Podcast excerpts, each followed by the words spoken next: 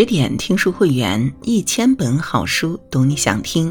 我是主播应由，今天为您分享的文章来自水清。香港最神秘作家，一支笔写尽爱恨情仇，却无人识得真面目。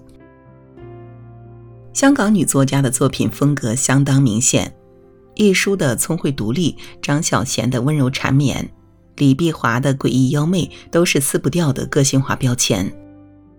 近些年来，张小娴常参加综艺，被人旁敲侧击的询问什么时候跟男友成婚。而一书呢，拜他兄弟倪匡和各路记者所赐，他的情感故事已众人皆知。唯独赫赫有名的李碧华，端地是神龙见首不见尾。他从不上电视，极少接受访问，就连照片几乎都见不到一张。网上曾疯传过一张认定是他的照片。但据说是一位同名的台湾女歌星的。偶尔她会跑到作品宣传现场，绕了一圈之后，发现没人认出她，就喜滋滋的溜之大吉。越是神秘，大家对她的兴趣就越浓。人性就是这样，吃过了美味无比的鸡蛋，就想见识一下那只生蛋的母鸡到底是美还是丑。她的家世是神秘的，只知道她出生于广东一个乡绅之家。祖父在当时可谓是富甲一方，有四个老婆。父亲做中药材生意，李碧华从小就住在古色古香的旧式楼宇之中。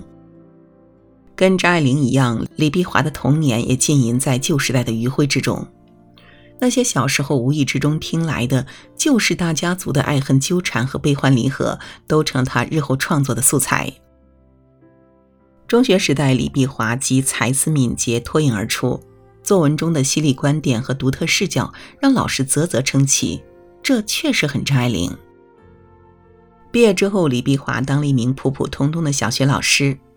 然而，时代的狂风巨浪注定要把有才华的人推至浪尖。做着老师的同时，李碧华悠哉悠哉地向《文姬月刊》投着稿，主编慧眼识人，邀请他去做记者。撰写专栏的同时，他开始了小说创作。无心插柳、霸王别姬、青蛇、胭脂扣等经典名作的问世，让他名声大噪。上世纪七八十年代，香港进入了繁华鼎盛的时代，市民阶层的形成催生着以情爱、鬼怪、暴力等为题材的文学作品。李碧华生于斯，长于斯，耳濡目染着香港的喧嚣、逼仄与热闹，所取的素材又打通了阴阳，贯穿了古今。一点新，一点旧，两分深情，三分鬼魅凄艳，三分聪慧通透，十足写尽了俗世男女的爱恨情仇。他的作品带着明清志怪小说的遗风，又带着张爱玲式对人性力透纸背的清醒认知，远远望去如彼岸花般妖媚，细细一品又与当代女性心灵相通，读至韵味无穷。之后又赶上了九十年代香港的电影黄金时代，李碧华的一部部作品竞相搬上了大屏幕。作品是好作品，演员是好演员，导演都是好导演，一时间人人争说李碧华。有人说李碧华和李碧华的电影记录了一个时代的美颜，也有人说百年修得李碧华，十年修得严歌苓。李碧华的作品能否流传百年，现在自然言之过早。他对自己的定位清醒又谦逊，就是商业作者。当然，比之当时的一批畅销书作者，他的作品的文学色彩要浓郁得多。与却早已经流传百年的张爱玲两两相对，两个女人花面交相映，只是一个在境内冷眼旁观邪魅诡丽，一个在境外淡然睥睨凛然清致。但境里境外说来说去，归根结底说的还是男人和女人。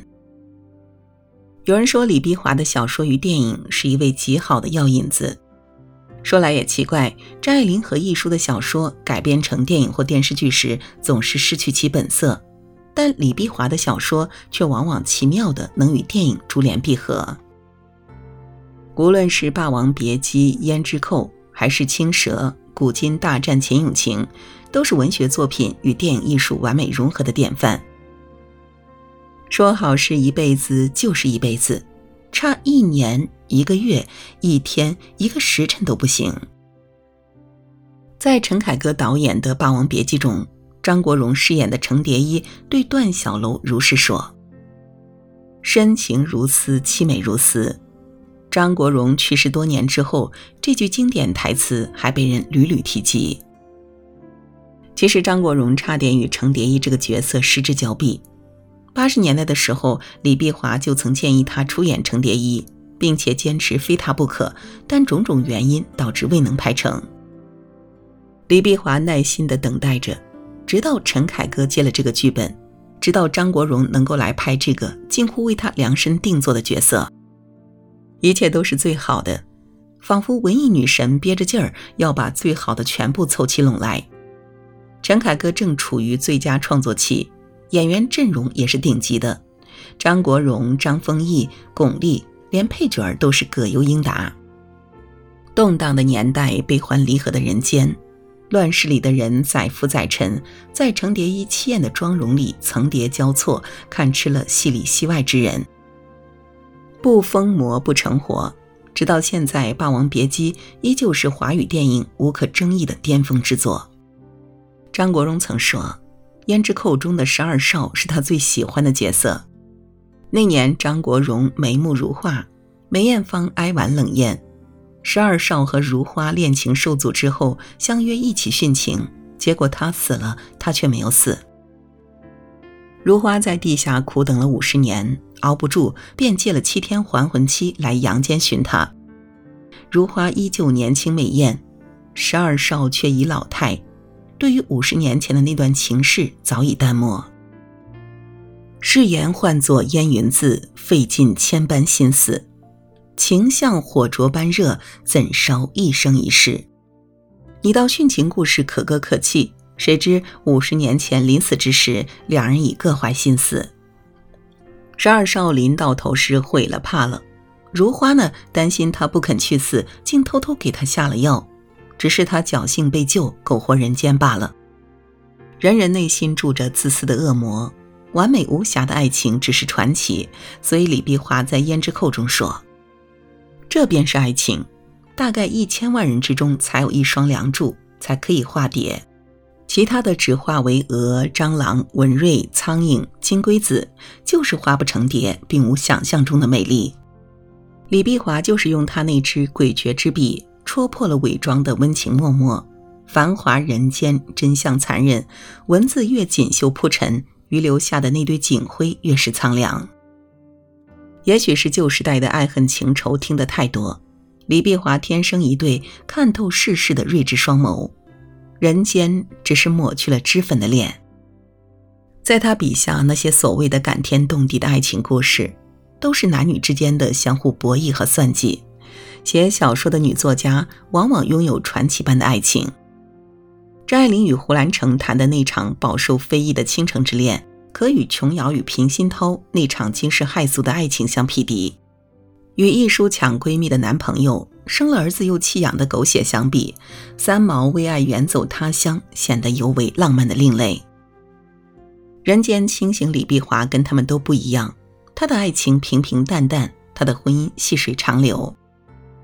第一次与后来成为丈夫的郭崇元见面，是在一个文学研讨会上，每位嘉宾面前都放着名牌。李碧华牌子上赫然写着的是他的原名李白。出版人郭崇元上前搭讪：“你和大诗人齐名啊，羡慕。”李碧华回应的也有趣：“这么说来，先生也想姓李。”为了找机会接近他，郭崇元故意打碎了会场的花瓶，然后特意去办公室道歉，要求赔偿。李碧华大手一挥：“算在我账上。”郭崇元仔细盯着李碧华的手，直到确定他没有戴婚戒之后，才放胆追求她。交往没多久之后，他们就结婚了。婚礼上落得高高的是俩人出版的书籍，也算是别开生面了。就世俗的眼光来看，郭崇元的才华与名气远逊于李碧华，可婚姻如水，冷暖自知。李碧华在这段感情里是甘之如饴，郭崇元乐意宠她。他写稿的时候，他乐呵呵地帮他端茶送水。李碧华懒于收拾，卧室里到处都是书和报纸杂志，郭崇元依旧乐呵呵地帮忙收拾整理。后来他干脆把卧室和书房打通，把床也换了，床头上是开阔的书架。他去日本出差，巴巴地买来星期筷赠给爱妻，筷子上端刻有“周一到周日”的字样，让终日在家写稿、糊涂了日子的李碧华一目了然。生活中像个白痴小孩的女人背后。大抵都有一个宠她到了极致的男人，美哉美哉！嫁得良人的李碧华终于过上了七成饱三分醉，十足收成，过上等生活，付中等劳力，享下等情欲的理想生活。很多女人总是这样，事前看得多么明白，一旦自己沦入爱情，便失去了理智，一招不慎就把故事写成了事故。李碧华却把这个度拿捏得恰到好处。她拥有过浪漫甜美的爱情，但也不放弃对婚姻务实理性的判断。世上哪有什么完美男人？想要仰仗他的权势功名，又想要他温柔体贴、心无旁骛，又要求他高大英俊、事无二出，哪能样样好处都由得你占了？鞋子舒不舒服，脚最明了。那一份难得的通透，李碧华在作品和生活中一以贯之。在感性和理性之间，他达到了完美的平衡。今夜不设防中，张国荣、黄沾、倪匡等人说起李碧华，都说他绝少见人。张国荣则说他长得很普通。如此神秘，也许是对世事保持着刻意的疏离与警惕。倪匡曾说，李碧华在背包里放一把大剪刀，用来自卫。或许也仅仅只是性情使然。这个世界上有太多人追名逐利，热衷于抛头露面，唯恐天下人不知；也有人宁愿偏安一隅，静守岁月，享受不受拘束的舒坦自在。这么多年过去了，演过《胭脂扣》的张国荣，梅艳芳已离世；《青蛇》中的王祖贤，情路坎坷，远走他国；古今大战秦俑情里尚在热恋的张艺谋和巩俐。如今已分手多年，各有各的精彩。只有李碧华，依旧热衷于做着普通人，坐车去深圳挑书，去罗湖城暗教，四处寻觅美食。悠哉悠哉，反正没人认识他，不必有什么偶像包袱。没有人知道，与他擦肩而过的已有老态的女人，便是名噪一时的李碧华。当初那个年代，已经朝大空城寂寞回。幸亏有过诡谲的文字，有过迷离的影像声色，给如今的浮躁和喧哗留下了孤冷又寂寞的背影。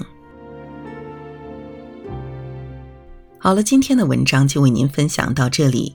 更多美文，请继续关注十点读书，也欢迎把我们推荐给你的朋友和家人，一起在阅读里成为更好的自己。我是应由，让我们在下个夜晚再会了。